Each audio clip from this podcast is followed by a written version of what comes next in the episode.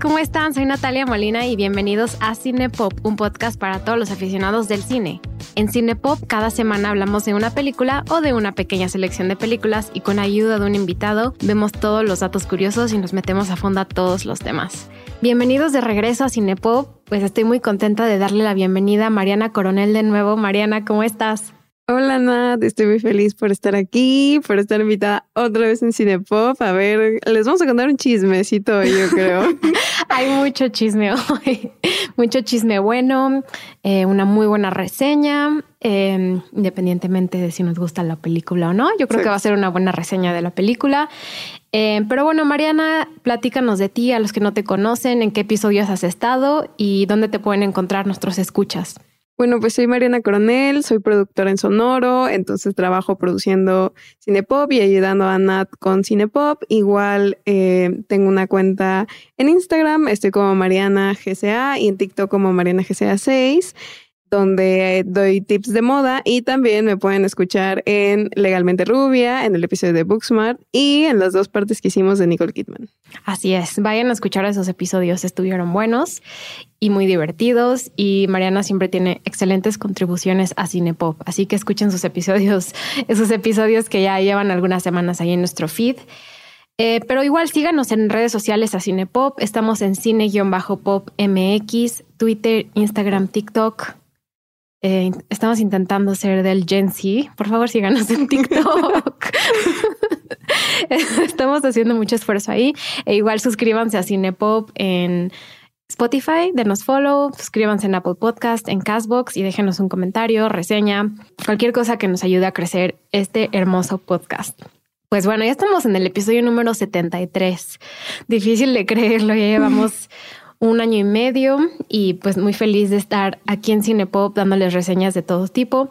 Y la película de hoy yo la escogí. Normalmente la escogen los invitados, pero em, se me hizo una película muy interesante, una película que ha sido no ha sido muy bien recibida por la crítica, pero a mí sí me gustó. Esta película es Windfall, dirigida por Charlie McDowell eh, esta película acaba de salir hace unas semanas en Netflix, es una película distribuida por Netflix, entonces la pueden encontrar ahí. Y mm, pues está muy accesible, ¿no? Y a veces nosotros hacemos películas que no necesariamente son, tan fáciles de buscar, pero pues los invito a ver, a ver eh, Windfall. Ahorita les hacemos como una pequeña introducción y reseña antes de meternos a spoilers. Pero bueno, Mariana, ¿qué te pareció eh, Windfall, la película que yo propuse, dirigida por Charlie McDowell, protagonizada por Lily Collins, Jason Segel y Jesse Plemons? Creo que es una película muy interesante porque al inicio, por ejemplo, yo no sabía el género de la película. Entonces como que pensaba que era una comedia negra y cuando se va desarrollando la trama, vas descubriendo que no es una eh, comedia, sino que es más bien como un thriller. Entonces creo que eso es muy interesante porque juega con estos dos géneros y sobre todo porque en el thriller casi no vemos comedia, a menos que veas eh, alguna película de Jordan Peele, porque pues él empezó eh, su carrera escribiendo comedia y luego empezó a escribir terror, thriller, psicológico y entonces creo que es una película muy interesante. Creo que se me hace más interesante que no he escuchado mucho de ella en redes, sobre todo como TikTok, en que siempre salen reseñas. El director ha hecho otra película que fue, esa sí la he escuchado mencionar bastante últimamente, que es The One I Love. Y pues sobre todo porque Lily Collins, ahorita pues estábamos hablando mucho de ella con Emily in Paris, con que eh, salió el cast de la nueva película biográfica de Audrey Hepburn y ella no fue casteada, que es el cast ideal para muchas personas, Lily Collins, porque se parece mucho a Audrey Hepburn. Y entonces como que está padre eh, ver cómo ella y su esposo, porque ya están casados, ella y el director, eh, trabajan juntos en esta nueva entrega. Sí, también Charlie McDowell ha dirigido otra película para Netflix, que se llama Discovery. Salió hace un par de años, también con Jason Segel. Son muy amigos. Eh, Jason Segel lo podemos ver en, bueno, más famosamente en How I Met Your Mother, interpreta a Marshall. Pero generalmente es un, es, es, de, es de comedia, es un comediante. Entonces sí esperas ver a Jason Segel en un papel de comedia, ¿no? Lo, últimamente sí ha hecho mucho más drama. Él escribió una serie también hace reciente, hace como cuatro años, y ya está, le está gustando más el drama, pero siempre cuando lo ves, pues piensas en, en Marshall, la verdad. Sí, aparte él hizo la película de los Muppets. También. Y escribió Forgetting Sarah Marshall, Ajá, Eso también me gusta mucho. Me gusta demasiado esa película. Eh, sí, creo que tienes actores, excepto por Jesse Plemons, que son, o sea, Lily Collins ha salido en dramas, pero también ha tenido comedias. Entonces, como que es un cast bastante diverso para hacer un thriller, porque no los hemos visto, por lo menos a Lily Collins y a Jason Segel, en un thriller que yo recuerde. Sí, en un thriller, ¿no? Lily Collins sale en Mank, la película de David Fincher. Tiene un papel secundario, y, sí mucho más serio, pero pues ella es famosa por Netflix por Emily in Paris. Ajá, y también salió en To the Bone unos años antes de Emily in Paris, que también es una entrega un poco más oscura de lo que estamos acostumbrados a ver de ella, porque pues obviamente empezamos a verla como Blancanieves en ah, espejitos, espejitos, sí. Sí, es cierto. Y pues nuestra, yo creo que nuestra estrella de la película es Jesse Plemons. Sí. Jesse Plemons acaba de ser nominado al Oscar por The Power of the Dog, dirigida por Jane Campion. Em, entonces yo creo que también ya es, un actor que se está volviendo muy reconocido. Va a salir en la nueva película de Martin Scorsese, Killers of the Flower Moon, que se estrena el año que entra en Apple TV. Y, pues es un actor muy bueno, tiene mucha diversidad y, yo creo que lo vamos a ver en muchísimas otras cosas. Y la verdad me encantó en esta película. ¿Sabías que en español se llama golpe de suerte? No se llama. ¿O cómo? Si es golpe de suerte. No se llama golpe de suerte, se llama frutos del viento. Es que estoy casi segura que golpe de suerte es un nombre en algún lugar de Latinoamérica o en, España. Puede que en España. Pésimo título. y llegó golpe de suerte la de Lizzie Lohan y Chris. También se llama así. Pero, pero sí tienen el nombre golpe de suerte, según yo, en algún lugar. Eh, lo cual no hace ningún sentido. Cuando hablemos de spoilers, vamos a hablar de por qué esto está pésimo. Pero sí, esa es un poco introducción a los actores. Solo hay cuatro actores en la película, lo cual es muy interesante. Y esto me hace preguntarte: ¿crees que es una película como resultado de la pandemia, que solo vemos cuatro actores? Cuando la vi, no, no lo pensé de esa manera, fíjate, porque digo, esta película no hemos dado el resumen, pero el, o sea, el resumen es básicamente que eh, se trata de un ladrón que entra a la casa de estas dos personas y les entra a robar y en eso ellos llegan y él no puede salir antes de que la pareja llegue y pues se encuentran en un lío porque el personaje de Lily Collins se encuentra al ladrón. Ah, para empezar, estos personajes no tienen nombre. Sí, ningún personaje tiene nombre. Entonces puede que les digamos como sí o ladrón, eh, esposa, Lily Collins, o sea, ¿saben? Entonces, como que Lily Collins ve que el ladrón está ahí y entonces él decide como tomarla básicamente como rehén y los toma como rehén y toda la película se basa en que pues están atrapados los tres en, esta casa. Sí, esta película tuvo un comienzo muy interesante. Em, Jason Segel, el actor, es muy amigo de Charlie McDowell, director, pero también de los que escribieron el guion, que son Justin Later y Andrew Kevin Walker. Y entre ellos cuatro, ellos tenían la ubicación, consiguieron esta casa y construyeron la película con ayuda de la casa. O sea, la, ah, digamos, la casa fue la musa de la película. Entonces, eh, fue durante la pandemia. Me refería a que se grabó después de los meses duros, que fue en 2020. Se grabó en, 2000, en 2021, pero en los primeros meses ellos no sabían qué hacer y por Zoom se comunicaban. O sea, lo planearon durante la pandemia, o sea, durante los meses fuertes de la pandemia y lo grabaron en 2021. Exacto. O sea, todavía era un poquito prevacuna. Entonces sí, era, había mucha restricción, todos hice en una burbuja, eh, hubo muchísimas precauciones, pero muy, muy poca gente estuvo en pantalla. O sea, ya hablamos de los tres actores.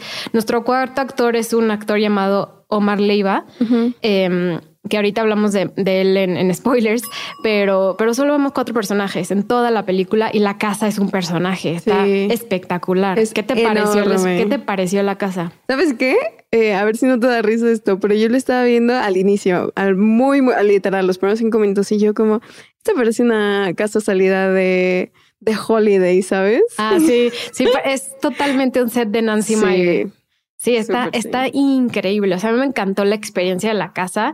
Eh, aunque no dicen dónde es, es claramente California, en Estados Unidos. Eh, de hecho, lo grabaron en un lugar que se llama Ojai, California, que se cultivan muchas naranjas y muchas Y justo eh, el hay, bueno, no el patio, es que no, es, el patio, por no decir que es un gran terreno, tiene muchos árboles de naranjas y tienen este como cabañas casi casi para acampar y tienen alberga y tienen un sauna, o sea, para que se den una idea de... Sí, una mansión. Sí, o sea, es de gente rica, pues como eh, una casa de, de una persona rica a la que se va a vacacionar como para alejarse de todo.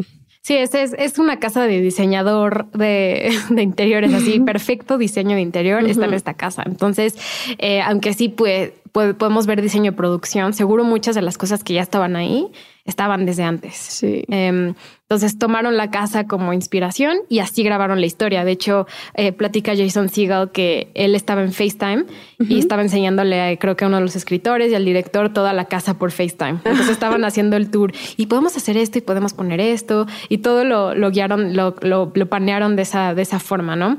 Y pues Charlie McDowell invitó a su esposa, Lily Collins, a participar. E, ella no estaba pensada como la esposa, pero al final sí se concretó eso pues los invitamos a verla, está en Netflix.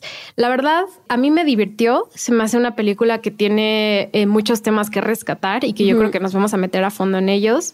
Y pues se las recomendamos, eh, está muy accesible. Y pues véanla, denle pausa y regresen al programa.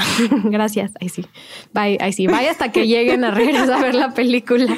Bueno, pero si ya la vieron, ya se pueden ya quedar. ajá, se pueden quedar. Prepárense eh, un café, tómense una cerveza, háganse palomitas. Y ahí pueden concordar o no oh. con todo lo que vamos a decir a partir de este momento.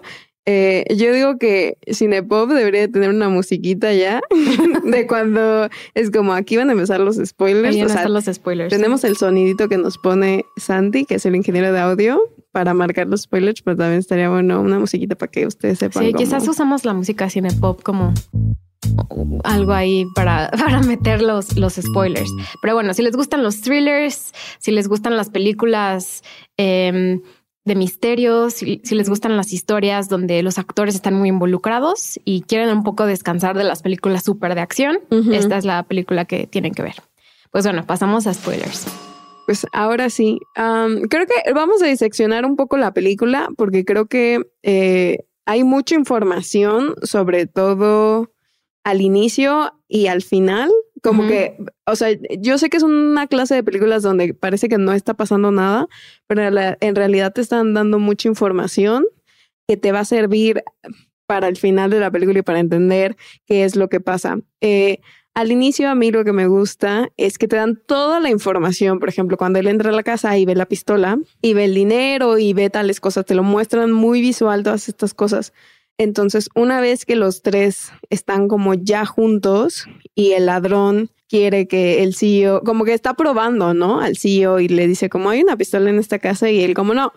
Y sabe que le está mintiendo. Entonces, y tú como audiencia sabes que el ladrón sabe que le están mintiendo porque ya viste y, y, ya viste cómo se desarrolló todo el inicio. Entonces, como que no sé a ti si te pasó esto, pero a mí me pasó que al principio empaticé más con él, con el ladrón, porque pues es como este hombre, todos son blancos en esta película, igual no hay mucho como... Eh, bueno, menos el jardinero. Menos el jardinero, pero que es importante para la trama también. Ah, exacto. Entonces, este hombre que según él quiere poner, o sea, como que su prioridad es la seguridad de su esposa, pero no es cierto. En realidad no. Es como este típico caballero, entre comillas, que, que dice que la va a proteger, que es como, ay, o sea, llévate lo que necesites, pero no le hagas daño a mi esposa. Y como que te muestran mucho cómo son estos dos personajes, los dos hombres, y como que el personaje de Lily Collins brilla hasta, hasta ya una vez adentrados en la trama y de ahí en adelante. ¿Tú qué piensas? Sí, la, película justo te presenta, o sea, te introduce con, con Jason Segel, con el personaje de nadie, porque no, no, nunca sabemos su nombre, no sabemos nada de él. Y te sientes mal que de repente él está en la casa disfrutando. Parece que es su casa. O sea, yo cuando empezó la película, sí pensé, ah, pues está disfrutando su casa. Pero no, entran, entra el verdadero dueño, que es el CEO, protagonizado por Jesse Plemons, que es el dueño de una compañía de tecnología, y su esposa Lily Collins, que también se llama esposa. No, nunca conocemos su nombre, bueno, el wife. Em, nunca conocemos su nombre.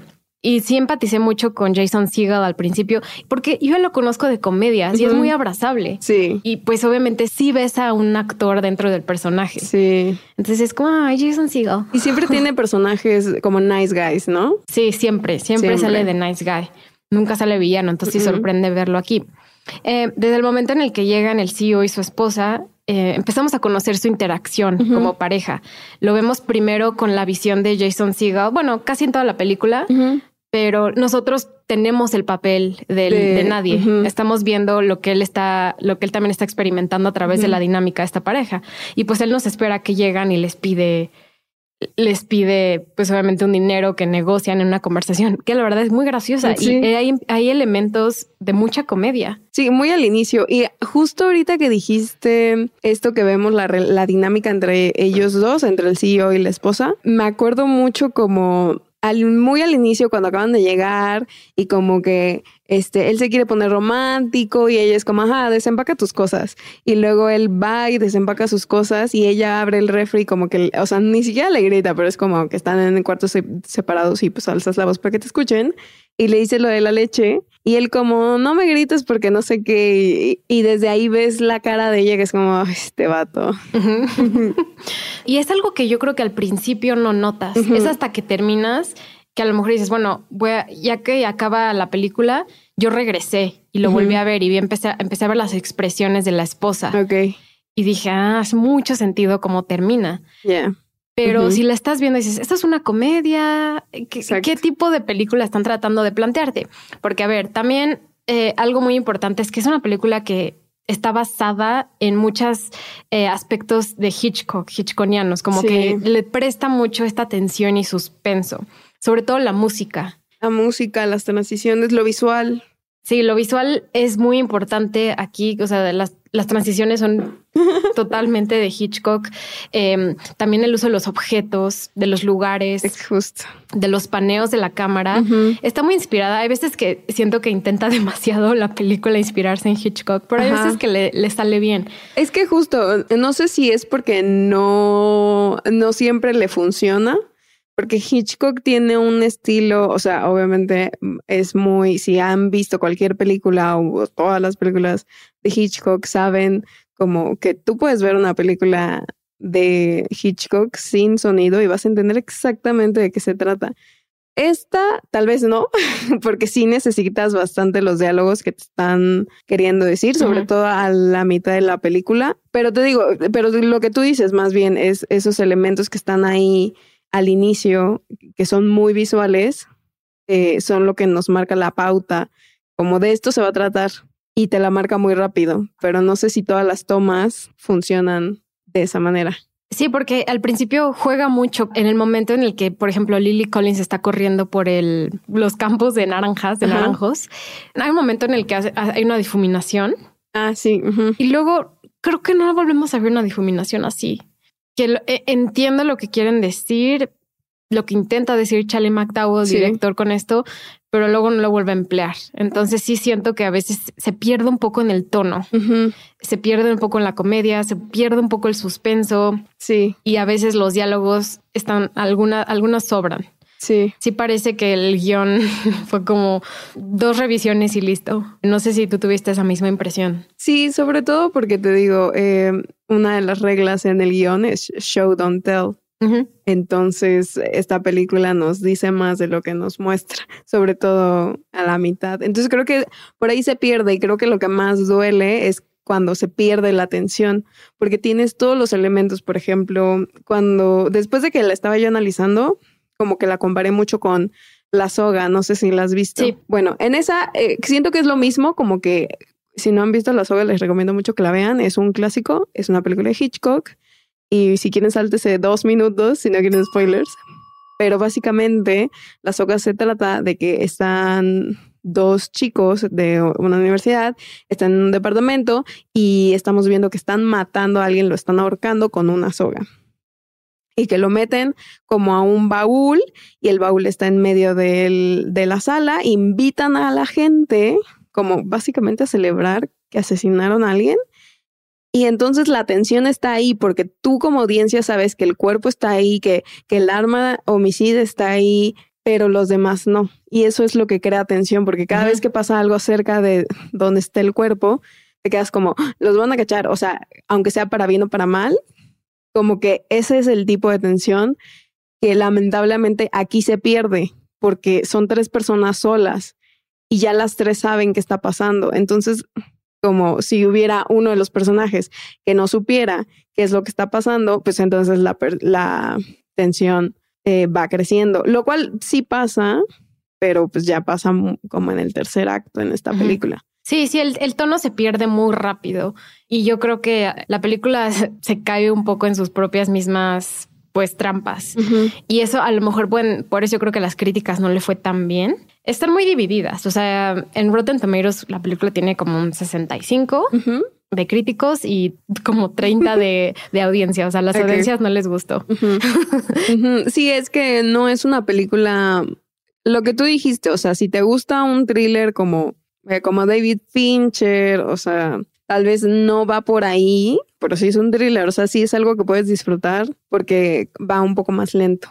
Sí, va lento y la verdad a mí me llamó mucho la atención el tema. Eh, si quieres hablemos un poco del tema de la película, porque mucho recae en el personaje del CEO y del poder que tiene sobre su esposa, sobre sus empleados. Incluso escuchamos la voz de, su asistente, no la vemos al asistente, pero la escuchamos. Y él cómo la trata eh, cómo trata a la esposa. No sé si recuerdas la escena donde Jason Segel le ve un tatuaje que se le están quitando a ah, Lily Collins y le dice, ¿qué es este tatuaje?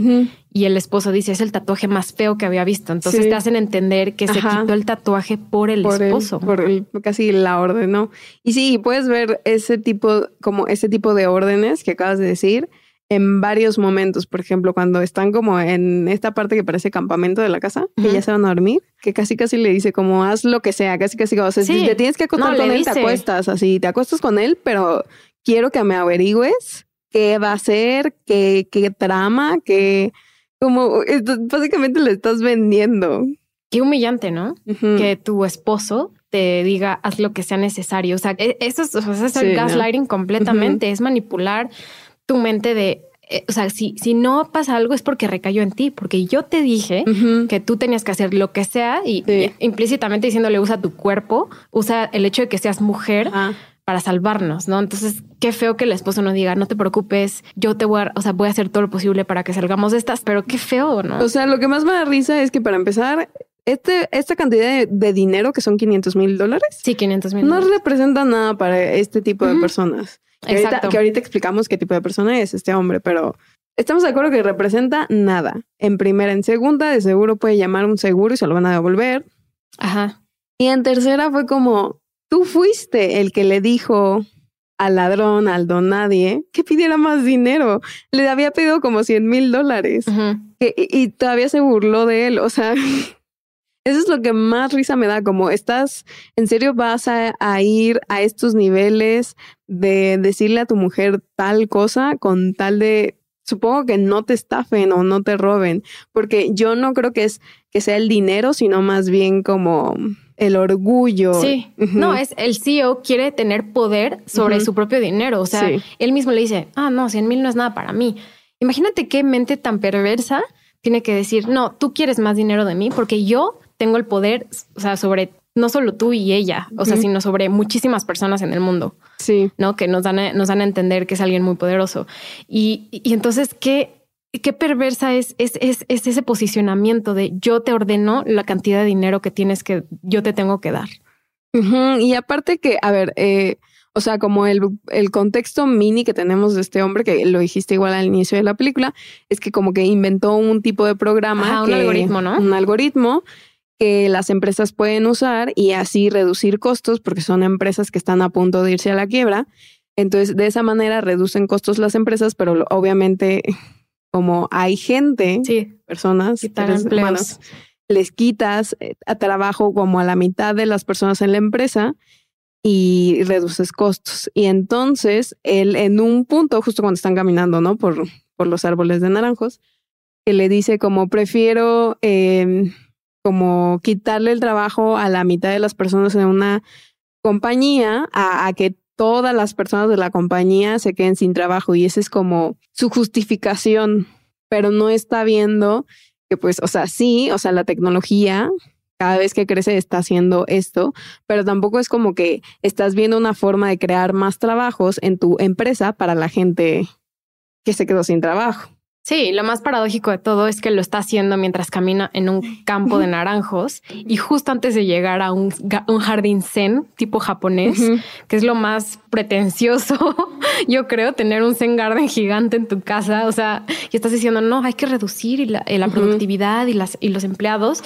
No, no, no se meten a tanto detalle en, eso de las empresas, eh, pero que... Pero te das una idea, ¿no? Sí te das una idea de qué tipo de persona es este hombre. Sí, y a mí me, a mí la verdad me figuró muchísimo a los millonarios que tenemos en Estados Unidos, a un tipo Mark Zuckerberg, eh, a un tipo Jeff Bezos, que tienen tanto control sobre, eh, sí, sus empleados y, muchas, y, sobre todo mucho poder de información de poder este, informar a personas de diferentes temas. En el caso de Mark Zuckerberg, eh, cree que tiene el poder de informarle a las personas cuándo ir a votar y cuándo no, que ese es otro tema para lo mejor de social network.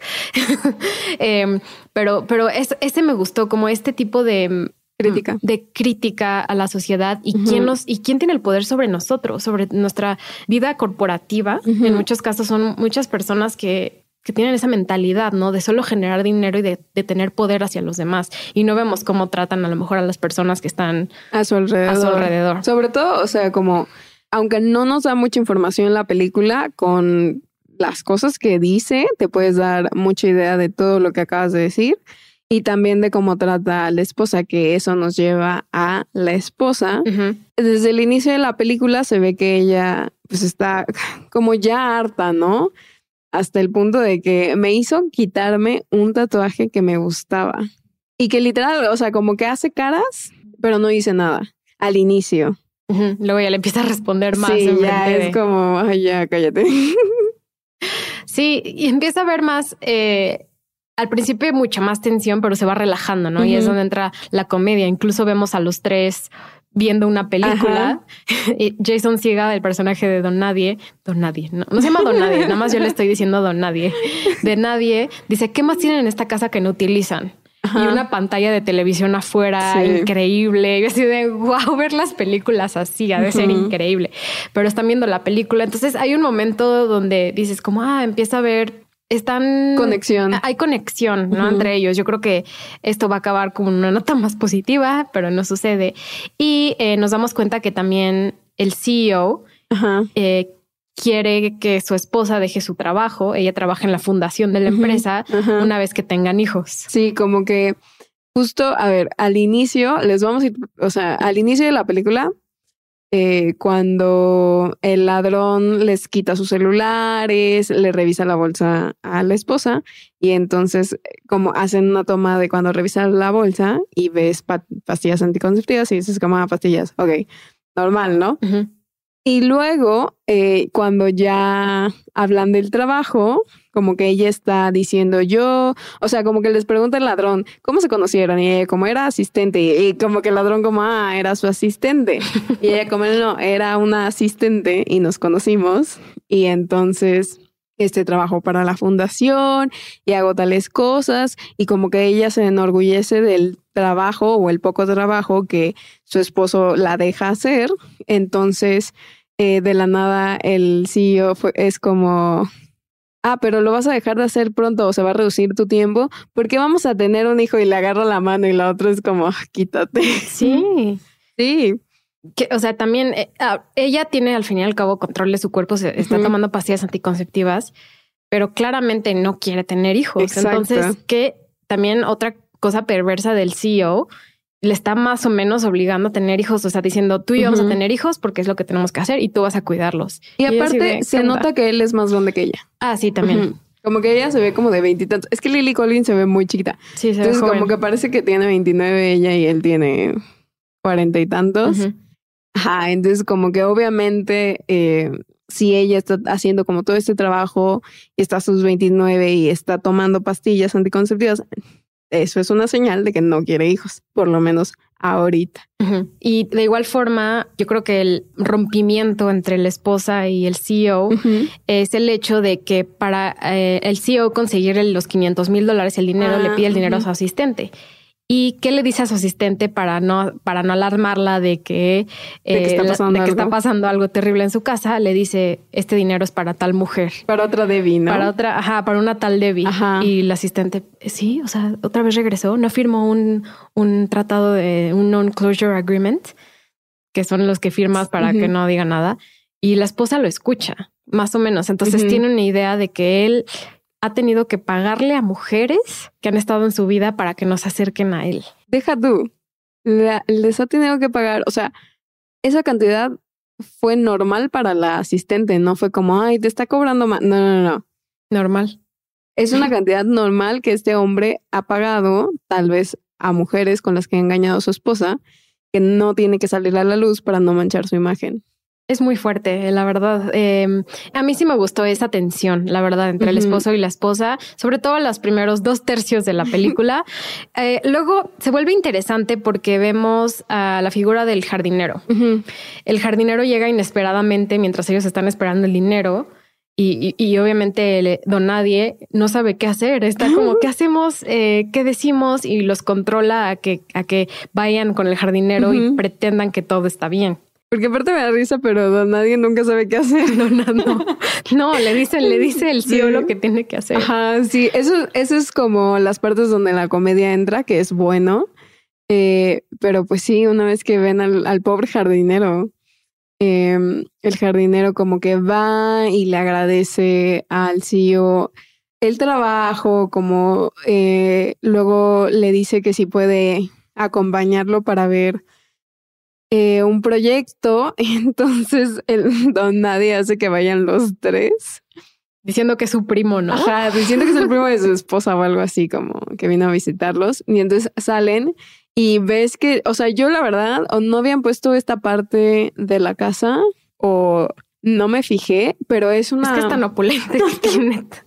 Está muy decadente, pero muy padre a la vez. Literal es como, como jardineras en círculo y en el círculo no hay nada en medio. Entonces, el jardinero explica que él fue el que diseñó como todo lo que tenga que ver con los árboles y todo lo que está ahí, ¿no? Y entonces eh, le dice como que él tiene una idea de poner un árbol en medio del círculo este para que sus hijos puedan disfrutarlo. Es que el jardinero es todo lo que no es el CEO, ¿verdad? Es transmite felicidad, está emocionado de su propio proyecto, está feliz de ponerle los árboles y les le voy a decir a mi esposa, le va a encantar. Y, vemos felicidad de un inmigrante, de hecho, o sea, no sabemos, eh, no dicen exactamente de, qué país es, no que recuerde, pero pues un inmigrante, claramente un inmigrante, Estados Unidos. entonces es todo lo que no es el CEO. Sí.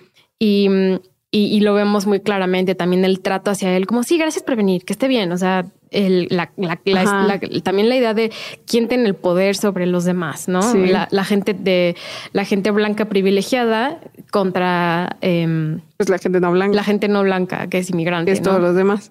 Exacto. Sí.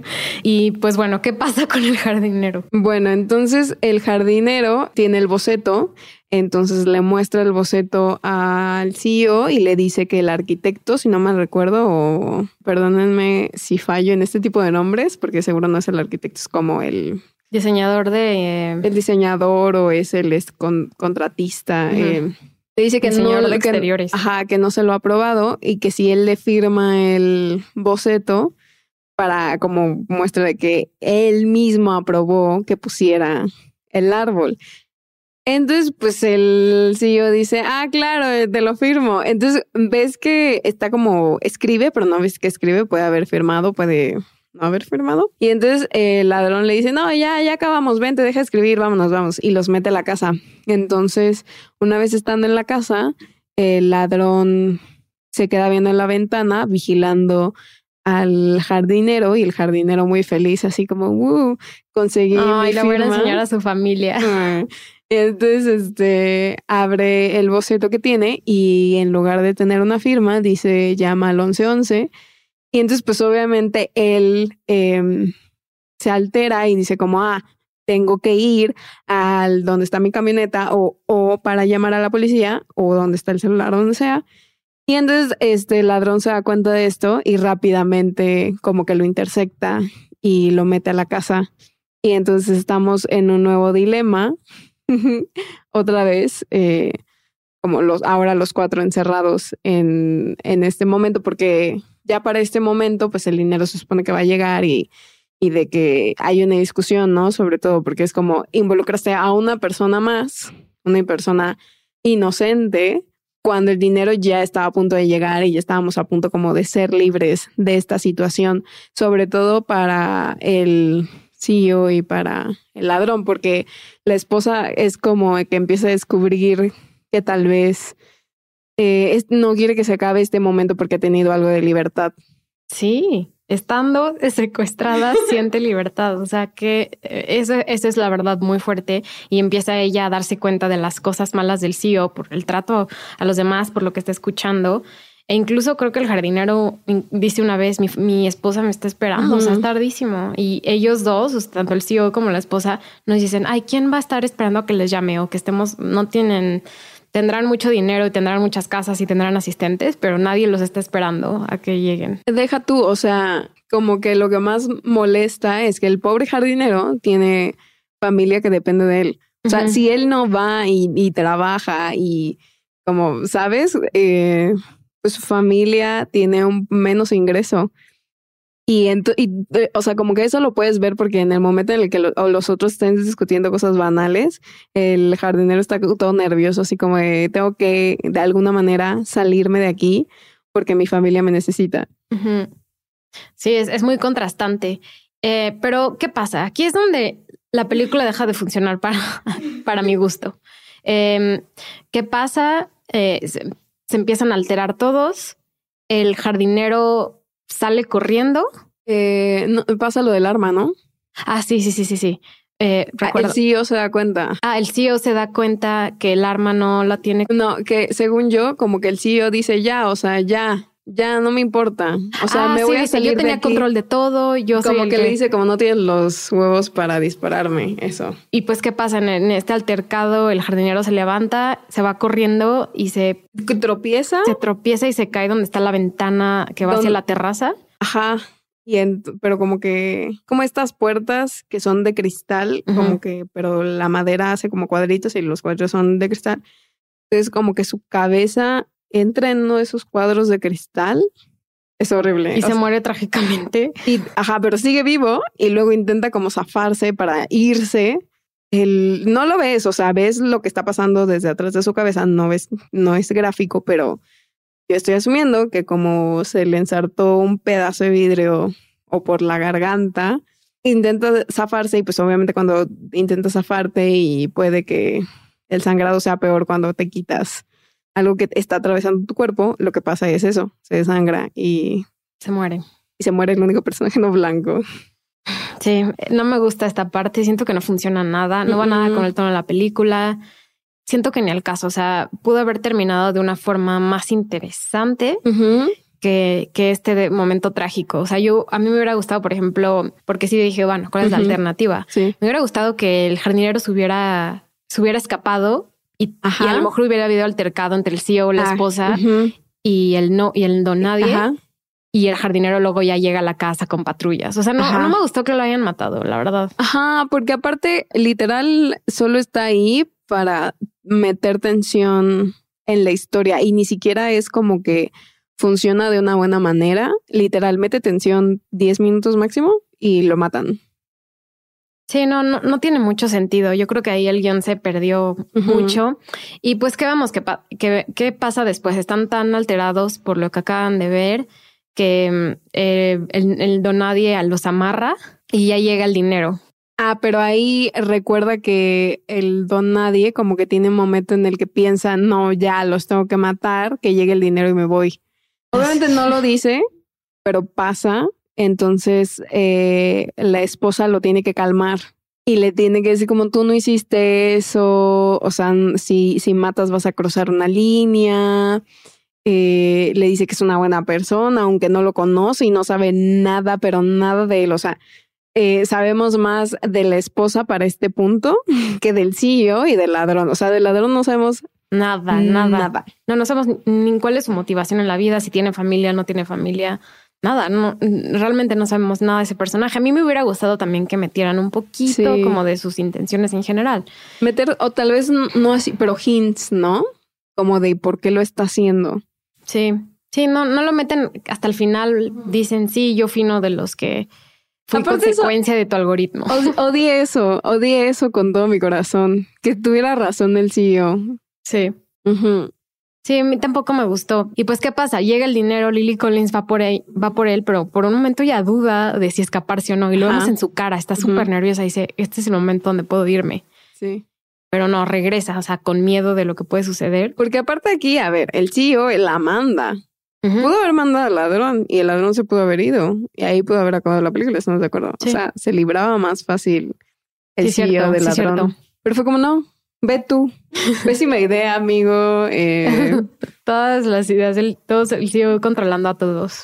Cavando tu tumba. Sí, pero sí, bueno, lo que voy es que Lily Collins los vuelve a amarrar. Él dice que vio las pastillas de anticonceptivas, entonces el CEO ya se da cuenta de que ella no quiere tener hijos. Y antes de que él se vaya ya con el dinero, el ladrón, como que Lily Collins le dice qué es el tatuaje porque no sabíamos qué era el tatuaje hasta este punto. Le cuenta cómo era una rosa, no sé qué. Y él como no me importa. Y ahí es cuando Lily Collins, o sea, bueno, no, Lily Collins, el personaje de Lily Collins dice, bueno, y empieza a intentarse soltar en lo que el ladrón está hablando con el CEO. Y entonces cuando el ladrón está a punto de irse, Lily Collins logra desatarse. Y pues uno dice como, ah, va a desatar a su esposo y se van a ir como corriendo a un lugar seguro por si acaso, pero no. Eh, plot twist, supongo. Sí, también plot twist, segundo plot twist, después lo del jardinero, Ajá. que tampoco... O sea, que no funciona, no, es un plot twist, pero... No, no. Eh, pues mata a, a Don Nadie, a Jason Segel, y va con su esposo, piensas que lo va a desamarrar y que todo va a estar bien, ¿Y qué pasa? Agarra la pistola que tenía Don Nadie todo el tiempo que él estaba usando para mantenerlo rehén y mata al CEO. Y él todavía le dice, ¿qué estás haciendo? ¿Qué estás haciendo? Y ella le dispara. Y nada más vemos que sale de la casa y se va de la casa, se queda afuera esperando a ver qué sucede. ¿Tú crees que ella agarra el dinero y se va? Creo que depende. A ver, vemos que limpia el arma con la que mata al CEO y se la pone al ladrón, al cuerpo del ladrón. Entonces, eh, cuando yo terminé la película, dije, ok, una, su historia es, el ladrón toma el dinero, o sea, ella lleva el dinero, los ata, el ladrón mata al CEO, esa tendría que ser la historia que le cuenta la policía, si es que decide quedarse, pero creo que que decida quedarse depende de si le toca dinero una vez que muere el CEO. Creo que eso es lo más inteligente. Y entonces, pues decir como, ah, yo logré desatarme y entonces maté al, al ladrón cuando estaba a punto de irse. Una parte de mí cree que sí se va con el dinero, porque también al principio de la película hablan de em, del trato de ellos que tenían premarital. Pero ese nada más funciona si se divorcian, ¿no? O sea, no, sé cómo funciona si, se muere. Si se muere. O sea, yo me imagino que ella no está en su testamento. O sea, legalmente yo también, no, no, o sea, no me voy a meter en los detalles de lo que el CEO tenía o no, pero pues me imagino que también te protege la ley si eres la esposa de alguien. Pues yo también me imagino un poco, pero quién sabe, o sea, puedes tú dejarle todo tu dinero a una organización y no dejárselo a tu familia. Sí, sí puedes. Entonces yo creo que ella se queda sin nada. Es que, ajá, por eso te digo. Bueno, eso no es algo que el CEO va a hacer, ¿verdad? Estas dos como opciones que ella tiene que darse, pretender todo lo que yo dije, o hacer lo que dice Natalia, agarrar el dinero e irse, dependen de qué es lo que ella cree que funciona mejor para ella. Porque estamos de acuerdo que si, si se va, parece, y, toma el dinero, parece que ella planeó todo, o sea, de alguna manera como que le involucra más. De lo que no, de lo que parece. De lo que pareciera si se queda. Sí. Mm. Sí, puede ser, eh, puede darse a interpretar al final. Sí, o sea, digo, creo que, creo que ella eh, prefiere ser libre, tomar el dinero e irse porque no está pensando en las consecuencias, está pensando en que quiere su libertad en este momento. Entonces, eso es lo más lógico, pero no sé, mi mente macabra piensa. sí, em, la música tiene mucho que ver en toda esta historia. Em, no sé si a ti te, te pareció algo em, como innovador en películas de thriller o crees que le está prestando completamente a películas de Hitchcock o películas más antiguas, bueno, no antiguas, viejas, de los 50 o 60 Creo que es más lo segundo porque una de las cosas que me hacía dudar si esto era una comedia o no, sobre todo al inicio cuando está tomando el juguito y todo eso, es que la música eh, me recordaba mucho, decía yo, me recuerda una película, me recuerda una película. Y no, o sea, no pude exactamente ponerle el dedo a qué película era, pero sí, me recuerda mucho a Hitchcock. Sí, a, Rear Window, también una película donde pasa todo en el mismo lugar. y, y, y, pues no se sienten claustrofóbicas muchas veces estas historias. No sé si tú sentiste esta claustrofobia. No, porque el, el terreno donde está la casa es enorme. Sí, es gigantesco, entonces no te da claustrofobia. A lo mejor otro tipo de películas donde todo pasa en el mismo lugar, a mí luego a veces me pueden cansar un poquito.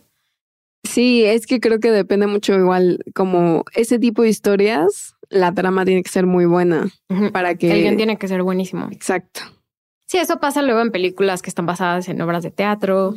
Eh, o sea, un ejemplo que se me ocurre es 12 Angry Man, muchas de Hitchcock. Eh, Sí, Rear Window también pasa todo en una, en una misma casa. ¿Qué otras películas? El Faro. Eh, casa Tomada. Ah, Casa Tomada. El Club de los Cinco. Sí, cierto. Mm, The Shining. The Shining. Eh, oh, bueno, The Shining no sé si cuenta porque los primeros cinco minutos no están ahí, pero. No, pero yo creo que sí cuenta, sí. The Thing. The Thing. Eh, otra película que pensé fue Carnage una de Roman Polanski, que yo creo que ya está cancelada, pero estaba en una obra de teatro. pero en esa película sí me sentí como, tenía mucha claustrofobia. Yo pensé en otra que es este como, eh, no voy a intentar poner el género, eh, la vi en Netflix que se llama La Invitación. Esa también. Así pasa en una casa, ¿verdad? pasa todo en una casa. Actividad paranormal también. Em, el ángel exterminador, obviamente. Sí, El Ángel Exterminador, pero yo creo que esta película se perdió mucho en Netflix. Yo creo que si hubiera salido en el cine o hubiera tenido un poquito más de presupuesto, hubiéramos sido más conocida. Pero yo creo que el efecto Netflix este que está haciendo que películas pandémicas como esta, pues que esto fue un resultado de la pandemia, pues nadie las conozca. Pero igual creo que no le hicieron mucha promoción. Y también lo que yo he visto como el póster no parece un thriller. O sea, parece como vacación. No sé, no sé qué parece. No yo, no tenía idea de qué era la película hasta que la vi en hasta que la, vi en Netflix y vi que decía Jesse Plemons, eh, Lily Collins y Jason Segel. Dije, esto yo lo quiero ver. O sea, tengo que verla. Y no tenía idea, no tenía idea de qué era. Ni idea. O sea, yo no, nunca vi que le hicieran promoción. Nunca. O sea, te salió en tu página principal de Netflix. Ajá, salió en Netflix, pero no, no tenía idea de qué era. O sea, eran buenos actores y, y pues fue, fue una experiencia interesante, definitivamente. Yo creo que vale mucho la pena verla. Y yo creo que esta película eh, a lo mejor no, no va a ser como recordada como la mejor película con las mejores críticas y las mejores expresiones del cine actual pero eh, igual en unos años la toman como, ah, esta es una película pandémica. es muy cierto. O sea, es como, es una de esas películas que marca cómo han cambiado todos estos tiempos y cómo ha cambiado nuestra manera de trabajar. Digo, nosotras lo experimentamos día a día en nuestro trabajo. Sí, trabajamos todo el día desde casa y, y, así esa película se hizo igual, se empezó en Zoom eh, pues sí se grabó, se hizo una burbuja y todo, pero todo el proyecto lo empezaron, lo empezaron por Zoom y, está alterando mucho, ¿no? La forma en la que también se consume cine, eh, películas sí a grandes escalas, a grandes escalas eh, se puede ver a lo mejor menos extras. Yo creo que sí hay efectos de la pandemia y, y, pues esta es una película que se hizo, fue muy fácil de hacer. O sea, en las películas, en las blockbusters que vemos ahorita, de verdad la cantidad de pruebas y pruebas y pruebas que se tienen que hacer es son terribles. Y eh, aparte, o sea, porque considera la, la cantidad de gente que trabaja en un set. Creo que en este justo vi una entrevista donde el entrevistador decía como que los gritos son minis, así, los gritos más chicos que ha visto en su vida. Y justo es porque yo creo que seleccionaron a un grupo de personas para la, o sea, para estar detrás de cámara, vaya, que fuera como esencial que estuvieran en set y lo demás no. Yo he visto que, o sea, como que hay veces que hay directores que les da COVID o algo así, tienen que sacar algo y es como, ah, lo tenemos que hacer por Zoom. No sé si viste la película de Judd Apatow, The Bubble. Está en Netflix también, se, ha perdido, se va perdiendo en el olvido de Netflix. Está terrible. Que bueno, no la veas, ya que te dije, no la vean. Esta es otra película de consecuencia de la pandemia donde habla del tema de la pandemia, pero está terrible, está muy mal manejada. Y vemos eso, ¿no? Películas que están tratando el tema de la pandemia, series, todo, y películas que que la tratan de evitar. Que la tratan de evitar, pero la película refleja una consecuencia de la pandemia. Entonces yo creo que hay esos dos tipos de historias. Sí. Consecuencias de la pandemia y películas que intentan hablar de la pandemia y no les, y no les está saliendo tan, tan de forma, de forma tan que, que fluya. Es que tal vez está muy eh, ah, se me fue la palabra. Pero tal vez es muy cercano esto de lo que queremos hablar, como que ya queremos hablar de algo que pasó el año pasado o hace dos años. Y tal vez como que necesitamos reflexionar cómo podemos transmitir todo lo que vivimos en una pantalla, en un guion. Sí, las cosas tardan en, en, en verse reflejadas en la sociedad. No vamos a apreciar lo que nos pasó, lo que empezó hace dos años con lo que, o sea, pasó hace 25 años. Obviamente se va construyendo una historia y, vas creando historias eh, escritas, orales, todo tipo de construcción de lo que sucedió.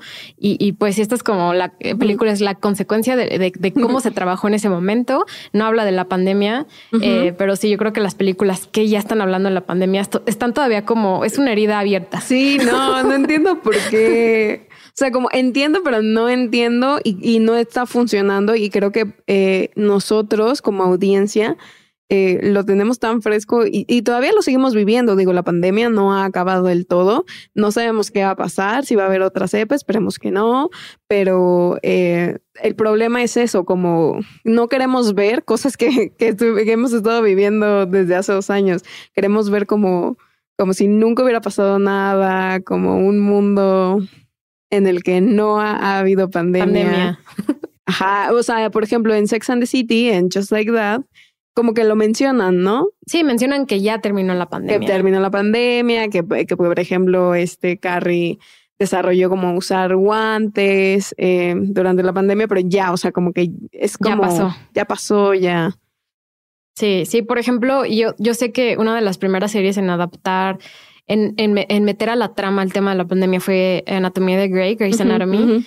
y, y fue tan pronto, de verdad fue como 2021 o 2020, 2000, finales de 2022 y dije, como no quiero ver esto, o sea, lo veo todos los días en las noticias, por favor, no quiero ver esto, lo quiero a lo mejor ver en un par de años. Como mi hermano siempre dice, pero si Meredith no, no murió por una bomba, ¿por qué va a morir por, por COVID? no, sí, bueno, ese show, metiéndonos a otros temas, pero sí. Eh, pues muy interesante cómo la pandemia va a seguir creando y, y, y y moldeando eh, el cine, la televisión, la cultura. Y pues yo creo que es una película que es consecuente de eso. Y la verdad a mí me gustó, como ya mencionamos, el final no fue lo mejor. Y, y yo la verdad sí, sí la recomiendo. O sea, no le, no le pongo estrellas, no le pongo 10, 5, 5, 10, 100 estrellas. Le pongo un... Eh, yo creo que tres de cinco, pero está divertida, está pasable, tiene inspiración de Hitchcock que me gusta. Los títulos de inicio también están muy ah, padres porque te muestran, eh, es un foreshadowing a lo que va a pasar al final de la película, te muestran justo dónde va a pasar todo y, y, pues me gusta. Mariana, ¿tú cuáles son tus conclusiones finales de Windfall? Eh, yo les recomiendo que vean Windfall eh, solo porque, justo por lo que acabamos de decir ahorita, que, que vean ¿Cuál es el resultado de, cómo hacer una burbuja, cómo hacer una preproducción en pandemia? Porque creo que las actuaciones valen la pena, o sea, son muy sutiles, sobre todo cuando tienes un guion que no funciona tan bien. Creo que las actuaciones de, ellos tres ayudan bastante. Eh, igual, eh, por la producción, el diseño de producción está increíble. Sí, está, está muy bien ambientada. Como ya mencioné, no sé si fue la, la que ya estaba así la casa, pero lograron hacer buena ambientación. Yo creo que el, el, trabajo de la luz en la, esta película haber sido complicado. Hay veces que se pierde, que no te sabes el, momento del día que es, y, y yo creo que a veces no está tan bien ejecutado. Justo. Y hay una, hay una toma que me gusta mucho en esta película que es cuando los encierra en el sauna y como que la cámara está dentro del sauna. Entonces eso me gusta mucho.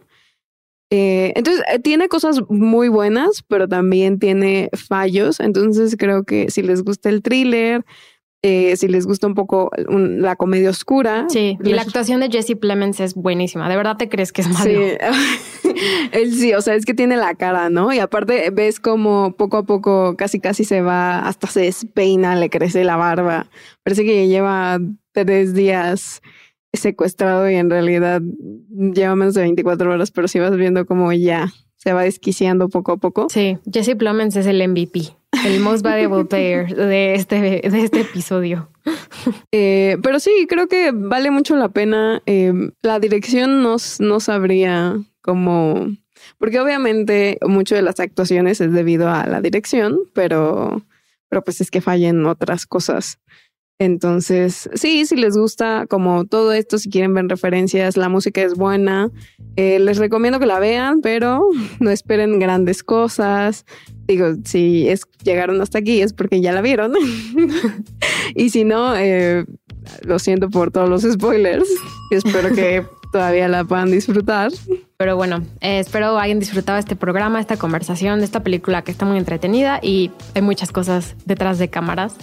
Eh, Mariana, recuérdanos dónde nos te pueden seguir nuestros escuchas. Me pueden seguir en Instagram como Mariana GCA o en TikTok como Mariana GCA 6.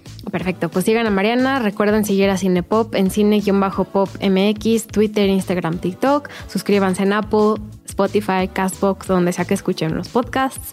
Y pues nos vemos hasta la próxima. Gracias por estar aquí. Bye.